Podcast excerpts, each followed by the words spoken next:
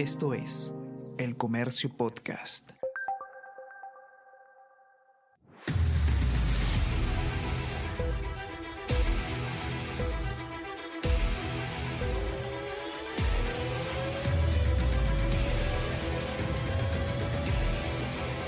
at the back of the grid when you stop the car. P1, wait 5 seconds, P0. Clear, copy, the clear, clear. Copy that. See you on the grid.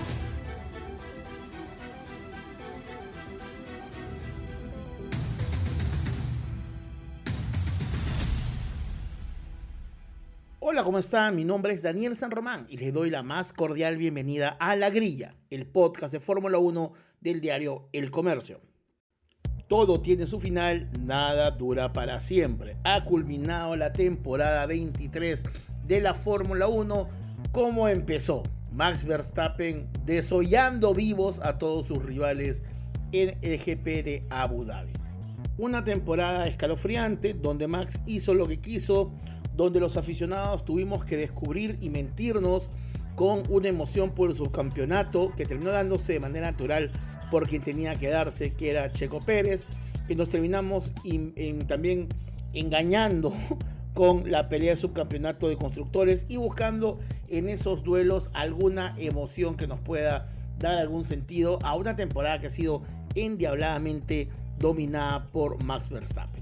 Si bien solamente tiene tres campeonatos Max Verstappen y no llega todavía a los números de Lewis Hamilton o a los números de Michael Schumacher, su juventud y la contundencia lo ponen como una de las figuras más importantes de la historia de la categoría. No tendrá la misma cantidad de títulos, pero en mis 25 años escribiendo de Fórmula 1 no había visto nunca un piloto con tanta categoría, con tanta contundencia.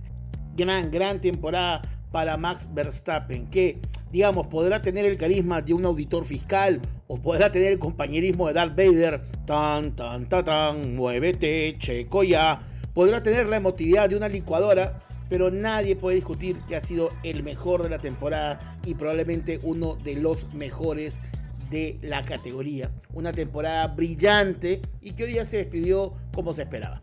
Eh, Max se fue, Max eh, empezó la carrera con un pequeño embate de Leclerc que parecía que podía quitar la posición, sobre todo en las primeras dos curvas, pero creo que después Leclerc se dio cuenta que enfrascarse en un duelo con Max Verstappen era absurdo cuando lo que él buscaba era sumar en grande para poder, digamos, tener la opción Ferrari de tener subcampeonato. Eh, la carrera empieza con Ferrari tratando de cazar a, a Mercedes para lograr el subcampeonato. ¿Acaso el único título que podían alcanzar? Porque en el primer puesto ya era Max Verstappen, la corona de constructores ya era de Red Bull y hace unos días Checo Pérez había hecho lo propio con el subcampeonato. Así que lo único que quedaba acá era el subcampeonato de constructores. Y así empezó la jornada. Con un Carlos Sainz que clasifica mal y parte muy atrás. Y con un Leclerc que parecía al inicio que podía eh, husmear, olfatear la primera posición. Pero cuando creo que se dio cuenta que el duelo iba a ser muy apretado, tomó la decisión de dejar a Verstappen hacer lo suyo e dedicarse a ser el escolta ideal durante la competencia. La carrera fue una carrera bastante sencilla, tal vez lo más complicado fue superar el jet lag de hace una semana haber corrido en Las Vegas. Eh, hace una temporada, digamos, a mi parecer aburrida. ¿Por qué? Porque Verstappen ganó siempre. Vamos ahora a revisar sus estadísticas. Y tuvimos que al final ir buscando eh, premios consuelo para encontrar emoción. En el fin de semana empezó raro. Empezó raro porque la reglamentación de la Fórmula 1 indica que al menos dos veces eh, al año los rookies o los pilotos debutantes sin experiencia tienen que eh, recorrer eh, alguna de las pruebas previas, no las pruebas de clasificación, sino los entrenamientos con pilotos novatos. Y nadie parece había hecho esto, parece que todo el mundo se olvidó y por eso el entrenamiento número uno se caracterizó por tener a 10 novatos circulando en pista. Lo cual un poco dejaba en claro que a nadie le importaba esta última fecha. Todo el mundo dijo, vamos, que salgan los chicos a jugar un rato. Eh, que, para ver los entrenamientos bastante, digamos, complicados en temas de adherencia inicialmente. Después estos se reforzaron más, pero es algo que suele pasar en carreras de corte, digamos, callejero, carreras que no son circuitos permanentes constantemente y que reciban muchas carreras. En Max, este, desde los entrenamientos, me, pareció que está tan aburrido que lo que busco ahora es pasear carros, pasar a los carros cuando están esperando salir a los entrenamientos. En el mismo pit lane, pasar a los carros por los costados como si fue una combi, era como que sopa, sopa, Max tranquilo. ¿no? Max se volvió loco, pero me parece que también debe estar buscando una emoción, ¿no? un piloto que gana todo. En la clasificación, Checo clasifica noveno y el domingo tuvo una buena carrera, con lo cual dejó en claro que han vuelto aquellos días de mediocridad controlada, donde clasificaba mal los sábados, pero tenía carreras buenas el domingo. Lamentablemente, tendría en la segunda mitad de la, de la, carrera un choque, un toque, un toque, mejor dicho, no fue un choque, un toque con Lando Norris y tendría una penalización de 5 segundos que licuarían su segundo lugar y lo descenderían al cuarto puesto. A mi parecer, no era para una penalidad, no me pareció una penalidad, me pareció que fue un toque de carrera. Sí creo que em, Checo alarga o amplía un poco el radio de giro, pero le meten 5 segundos de penalidad cuando creo que había hecho todo lo necesario en pista para ser el segundo. Y de esta manera Checo termina como se esperaba. Checo termina haciendo lo que Red Bull quiere, ser el segundo mejor piloto de la grilla. Ha quedado en claro tras las declaraciones de tanto de Helmut Marco como de Horner en Red Bull que lo que espera la escudería de Checo es que termine segundo siempre. No esperan que le gane más Verstappen, saben que más Verstappen es un piloto diferente, un piloto tocado, un piloto tocado en el buen sentido, no que está loco, medio loco está, pero tocado en el tema de la eficiencia que tiene. Eh, Christian Horner lo ha determinado, lo ha descrito como uno de los mejores pilotos en la historia de la categoría. Por lo tanto, dicen, saben, entienden que debe ser complicado manejar eh, comparándote constantemente con eh, Max Verstappen. Sin embargo, saben que el auto es uno de los mejores autos de la historia de la categoría y por eso lo que esperan de ellos de ellos, de los dos pilotos, es que siempre ocupan el 1-2. Checo Pérez esperaban que quede segundo. ¿Ha quedado segundo? ¿Ha sido penalizado? Sí. ¿Ha quedado cuarto por los 5 segundos? Sí. Pero en pista fue el segundo más rápido y creo que eso es lo que está esperando la escudería para con Checo Pérez en 2024. En 2024 ya fue confirmado, reafirmado que el piloto nominado formal será Sergio Pérez, con el cual dejan en claro que todos los rumores que iba a haber un término anticipado de su contrato son falsos. Checo Pérez es el piloto de Red Bull para el 2024 y con ello se termina el drama. Sin embargo, no está en claro qué pasará en el futuro. Y en esa en vía y en ese escenario es importante entender que lo que Checo pueda hacer en Red Bull para el 2025 dependerá de lo que haga en la próxima temporada. Es decir, ser segundo del campeonato sí o sí y ser más regular. Este Checo de ahora que clasifica mal los sábados y tiene buenas carreras el domingo es la mejor versión que hemos visto en este año. Pero creo que la escudería espera que hayan 1-2 en las clasificaciones constantes más aún en un año el próximo año donde se apretará todo. McLaren ha demostrado aprendizajes, Aston Martin está prometiendo tener una versión mucho más competitiva, Mercedes ha terminado segundo en un año que empezó más complicado, pero termina teniendo una regularidad importante con los pilotos y Ferrari, mamma mía, Ferrari está mal. Ferrari está mal no por lo que rinde en pista, que me parece cuando son carreras rápidas le va muy bien. Ejemplo, Las Vegas sino por las estrategias que hacen, por Dios. Malos, son muy malos. En la carrera donde tenían que simplemente los dos Ferraris quedar por delante de los McLaren. Que, perdón, quedar por delante de los Mercedes. Me emociono con McLaren porque tiene una gran temporada. Pero la meta era quedar por delante de los Mercedes. Leclerc estaba quedando por delante de Russell. Lo que tenía que hacer Carlos Sainz era quedar por delante de Lewis Hamilton, que además había clasificado mal. Ferrari em, pensó, o mejor dicho, apostó a la detención de Carlos Sainz a que hay un safety car. Tenían que hacer un cambio de cauchos, según establecido por reglamento, pero esperaban que cualquier momento haya un safety car para que Carlos Sainz entre a boxes y hacer el cambio respectivo sin perder ubicación. ¿Qué pasó? Sargent no hizo nada. ¿Dónde está Sargent lo necesitamos? Sargent, ¿por qué no te chocaste con algo? Pensaron ellos. Y al final, en el último giro, Carlos Sainz tuvo que entrar a boxes para hacer el cambio reglamentario de cauchos, con lo cual licuó su posición. Es decir, esperaron que un factor que no dependía de ellos, esperaban que el azar juega a favor de ellos para el cambio con el safety car. Y no solamente eso, al alargar tanto la parada, la adherencia de los neumáticos de Carlos fueron muy malas en los últimos giros, con lo cual fue rápidamente superado por todos. Entonces, no solamente lo hicieron correr con malas llantas muchos giros, sino que tuvieron que castigar con una parada al final, con lo que quedó fuera de la pelea por los puntos. Y con esto, Mercedes logra un subcampeonato que, siendo honesto, fue el más regular, fue mucho más regular que Ferrari en esta temporada, que nuevamente ha mejorado con el año pasado. No sé, Leclerc ha tenido un año complicado. Leclerc no ha sido la figura de, los de, de, la temporada 2022 cuando estaban con Binotto. Carlos Sainz ha sido mucho más regular, pero al final siempre nos queda esta sensación que en niveles de estrategia no les va bien. Tiran letras como estrategia C, X, H, N, L, M, le tiran números, colores, pero no le da el punto. Y ahora han perdido, me queda a mí la sensación que pierdan este subcampeonato por una mala estrategia en boxes. Al final, Abu Dhabi nos ha dejado una carrera sin contratiempos ni sobresaltos y con un total de 575 puntos para el señor Max Verstappen, que ha tenido 19 carreras esta temporada. Una marca impresionante, 19 carreras y 12 pole positions. Segundo ha quedado Checo Pérez, que consiguió el subcampeonato en la fecha anterior de Living Las Vegas con 285 puntos. Tuvo dos victorias y dos pole positions. Tercero ha quedado Lewis Hamilton con 234 puntos. Recuerdan que en un momento se puso a 20 unidades, a solamente 20 unidades. Bueno, terminó quedándose a 51 puntos del segundo lugar. Eh, ha tenido cero victorias este año. Luis no ha ganado en toda la temporada y ha tenido solamente una pole position. Cuarto quedó Fernando Alonso, que básicamente resucitó este año con un buen Aston Martin. Estuvo buscando siempre la competencia, estuvo buscando siempre en estar ahí, ganar una carrera, pero lo máximo que consiguió fueron dos segundos lugares en tres carreras. Aún así, el asturiano de 40 años logra el cuarto lugar y queda en claro que tiene vida y fuerza para un próximo año competitivo. Quinto, empatado en puntos, quedó Charles Leclerc.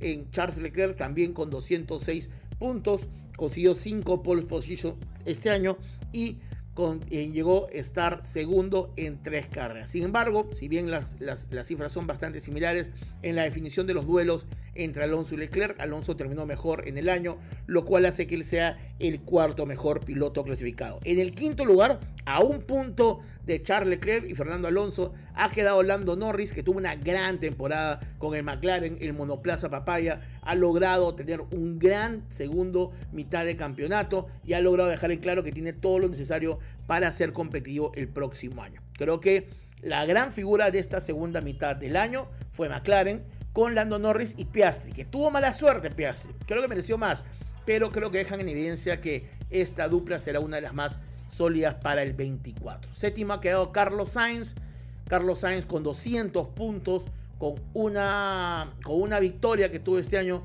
y dos pole position. Importante si nos damos cuenta, del cuarto al séptimo puesto está Alonso con 206 puntos, Charles Leclerc con 206 puntos, Lando Norris con 205 puntos y Carlos Sainz con 200 puntos. Bastante apretado, lo cual nos deja en claro que había un batallón importante por detrás de los Red Bull. Sin embargo, la eh, superioridad que ha tenido este año los toros alados ha sido realmente devastadora. Octavo ha quedado George Russell con 175 puntos. Noveno Oscar Piastri también de McLaren con 97 puntos. Y en el décimo puesto ha terminado Lance Stroll con el Aston Martin que digamos si bien tuvo unas malas jornadas en la parte final, en la definición del campeonato, mejoró muchísimo el juego con Aston Martin. Así que básicamente la carrera ha sido de esta manera, dejando en evidencia la consolidación de un campeonato que no tuvo cambios. En nivel de escuderías, Red Bull fue nuevamente campeón, el bicampeón del campeonato de constructores con 860 puntos. Agárrate Catalina porque Mercedes quedó segundo con 409. Es decir, Red Bull le ha sacado más del doble de unidades en la lucha por constructores. Tercero quedó Ferrari a solamente 3 puntos de Mercedes. 406 puntos para Ferrari versus los 409 puntos de Mercedes. Cuarto quedó McLaren con 302 puntos y quinto Aston Martin con 280 puntos. Recuerden que Aston Martin tenía hasta la mitad de la temporada el cuarto lugar, sin embargo, la arremetía de los pilotos de McLaren que puntuaron mucho, además en manera de tándem, tanto Piastri como Lando Norris han logrado revertir la situación y que McLaren sea la cuarta potencia de la temporada. Importante porque además Aston Martin puntuaba bastante, puntuaba mucho, pero básicamente de la mano de Fernando Alonso. Stroll tuvo muy malos resultados. Sin embargo, al final han logrado entre los dos puntuar de manera contundente y consolidada de manera recurrente y esto logró que al final parecía que se acercara un poco más Aston Martin, pero no ha sido así. Lamentablemente, para los intereses del equipo Esmeralda, ha sido McLaren con una grilla totalmente joven y competitiva quien ha logrado quitarles la cuarta ubicación del campeonato de constructores. Ha sido una temporada importante en resultados, pero sobre todo ha sido una temporada histórica, vimos a Max Verstappen ganar 19 carreras. No siempre ver la historia es emocionante, no siempre ser testigos de algo memorable es realmente inquietante. Puede haber temporadas como estas donde nos hemos aburrido, pero sí histórica. Nadie va a poder negar que fuimos testigos de aquella temporada donde un hombre llamado Max Verstappen, que no sonreía nunca, logró 19 victorias. Este año, 19 baños de champán principales fueron protagonizados por Max Verstappen, mientras que Sergio Pérez tuvo dos y Carlos Sainz fue el único piloto que no vistió un antiflama de color azul oscuro y alitas, es decir, un piloto de Red Bull que logró llevarse una victoria. El único hombre que este año celebró sin tener a los toros alados en el pecho fue Carlos Sainz que consiguió una victoria en esta temporada. 22 carreras disputadas, 21 triunfos para Red Bull, 1 para Ferrari. 22 carreras disputadas, 19 triunfos para Max Verstappen, 2 para Sergio Pérez y 1 para Carlos Sainz. En materia de sprint, Verstappen se llevó 4 de las 6 carreras disputadas, mientras que otra se la llevó Sergio Pérez y otra se la llevó Oscar Piastri. De 6 pruebas de sprint, entonces 4 han sido para el señor Max Verstappen. contundente, contundente, contundente. En materia de motores, en la temporada 21 carreras han sido para los Honda, una ha sido para los motores Ferrari. En niveles de pole position, de las 22 oportunidades de pole position que hubo, 12 fueron para Max Verstappen, 5 para Charles Leclerc, 2 para Checo Pérez, 2 para Carlos Sainz y solamente una para Lewis Hamilton. Eh, importante, importante temporada, tal vez no tan contundente en la materia de clasificación de Max Verstappen, que a veces, digamos, en, los duelos, digamos, eh, perdía la posición de liebre, pero cuando hemos visto las carreras, básicamente a lo mucho fueron 16 giros, lo que le demoró en una oportunidad obtener el primer puesto. Pero ha sido una categoría donde donde hoy día Max Verstappen tiene la dicha de poder decirle al mundo que lideró durante mil vueltas, durante mil giros de este año, Max Verstappen ha sido el líder del campeonato. En materia de vueltas rápidas, de 22 potenciales vueltas rápidas que un piloto podría obtener, Max Verstappen ha sido el piloto más rápido en 10 oportunidades. 10 vueltas rápidas para Max Verstappen que lo bonificaron con 10 puntos adicionales en la clasificación de este año. El segundo piloto con más vueltas rápidas ha sido Lewis Hamilton con 4 y el tercero ha sido Sergio Pérez con 2. Sergio Pérez con 2. Importante viendo también la cantidad de eficiencia que ha tenido Red Bull. Red Bull este año así ha logrado llevarse 12 vueltas rápidas de las 22 posibles que podía haber. En podios por equipo, recuerden que puedes poner a dos pilotos en podio, em, por lo cual de los 22 carreras que hubo, no estamos contando las sprint, de las 22 carreras que hubo, habrían podido tener 44 podios posibles, ¿no? Porque es el doble oportunidades por piloto. Este año, de los 44 podios posibles, Red Bull consiguió 30. ¡Wow! McLaren 9, Ferrari 9 y Aston Martin 8 contundente también. En materia de clasificación, solamente dos pilotos este año no fueron eliminados en la de la Q1. Recuerden que se clasifica por Q1, Q2, Q3. La primera tanda es la Q1 y los 10 mejores lugares o los 10 mejores puestos para la carrera dominical se definen en la Q3. Solamente dos pilotos no fueron eliminados durante todo el año en la Q1. Max Verstappen y Lewis Hamilton. Después todos fueron eliminados en la Q1. Destacan las tres ocasiones en que Checo Pérez no pasó el primer filtro. Eh, importante este dato, siempre es un dato importante porque eh, solamente dos pilotos de 22 carreras han logrado pasar siempre. Creo que habla un poco de la regularidad de Lewis Hamilton, que no era un auto tan importante como el Red Bull, pero ha logrado tener una mejor estadística que Checo Pérez, ¿no?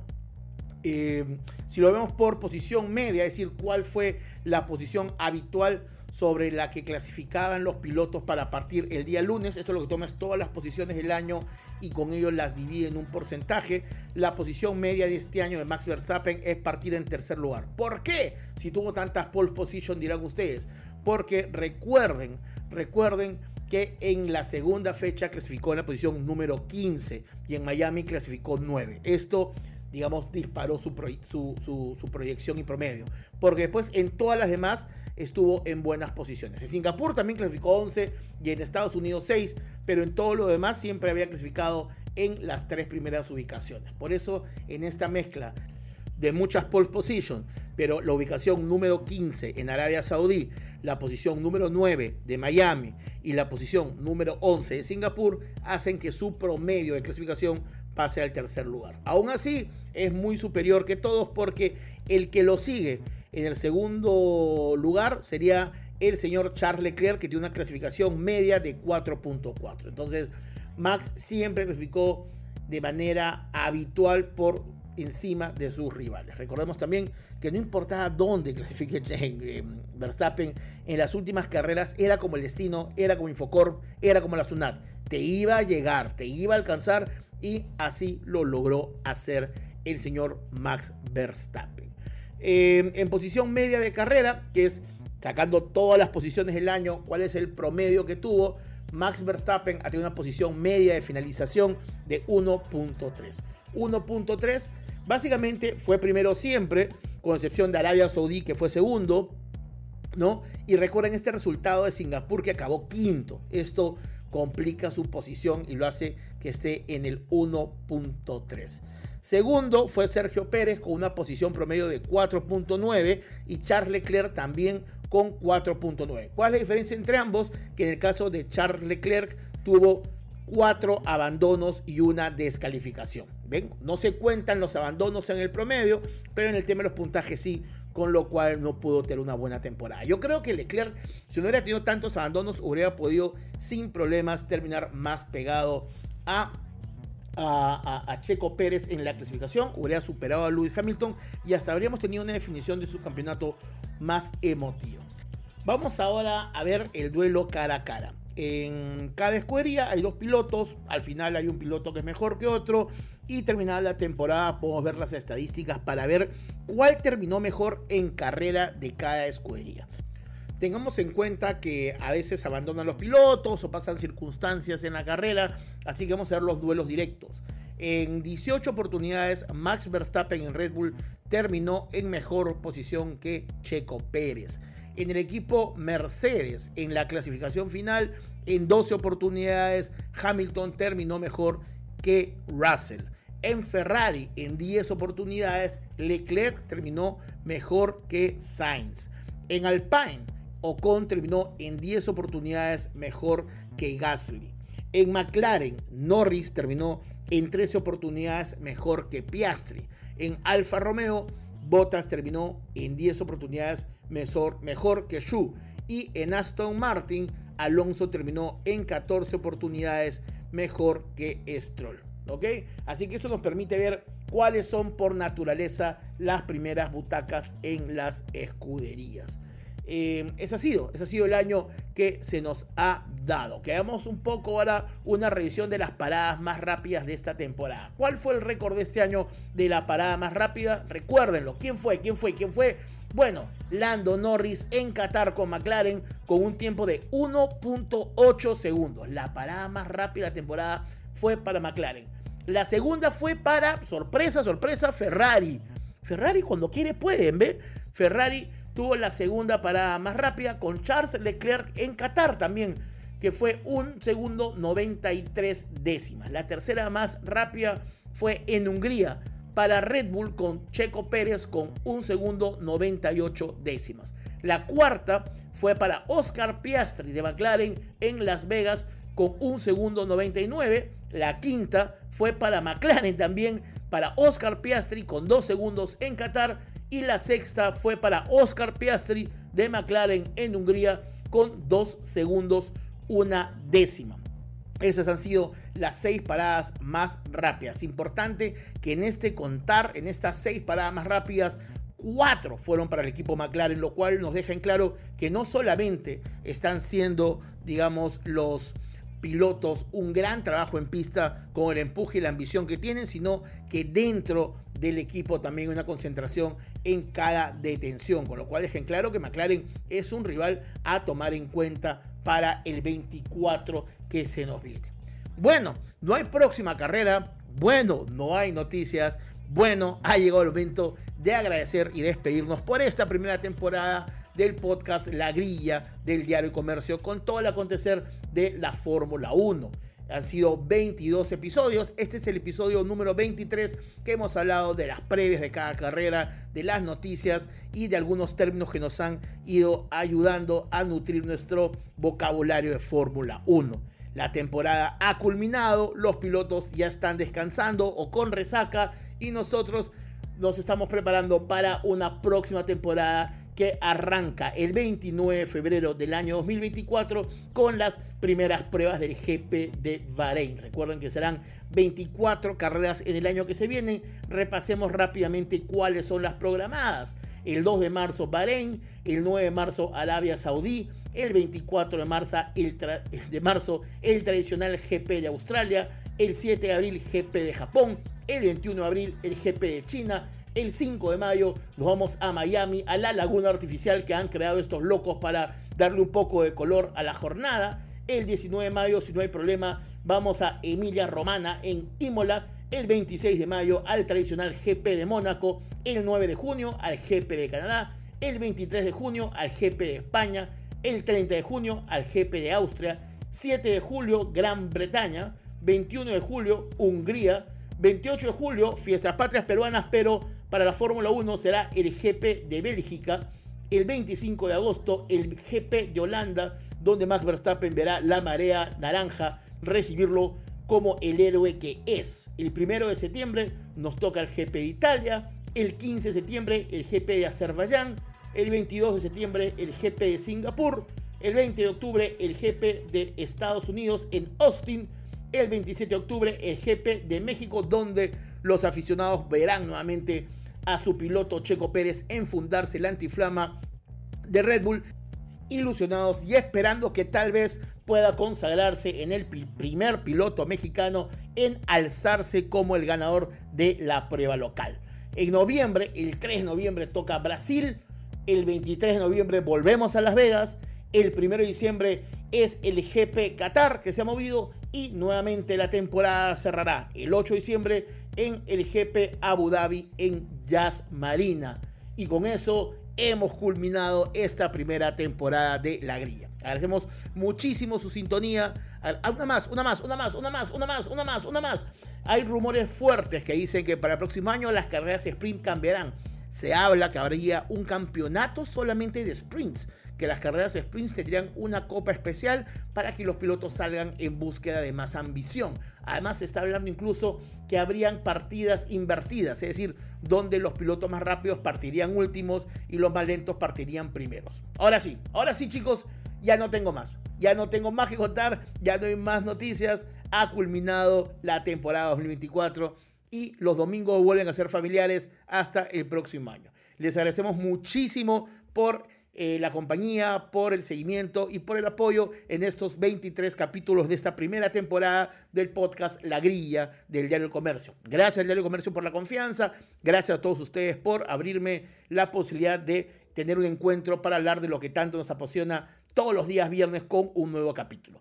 Esperamos que si les gusta el podcast lo sigan escuchando.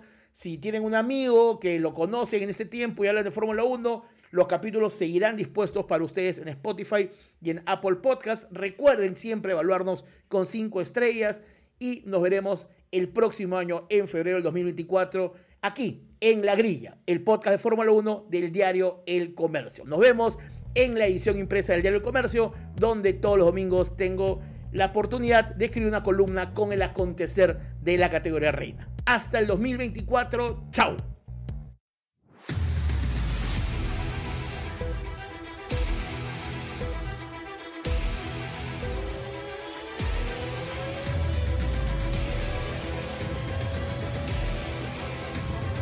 Back of the grid, when you stop the car, P1, wait 5 seconds, P0. Yes, copy, I'm just behind clear. Copy that. See you on the grid.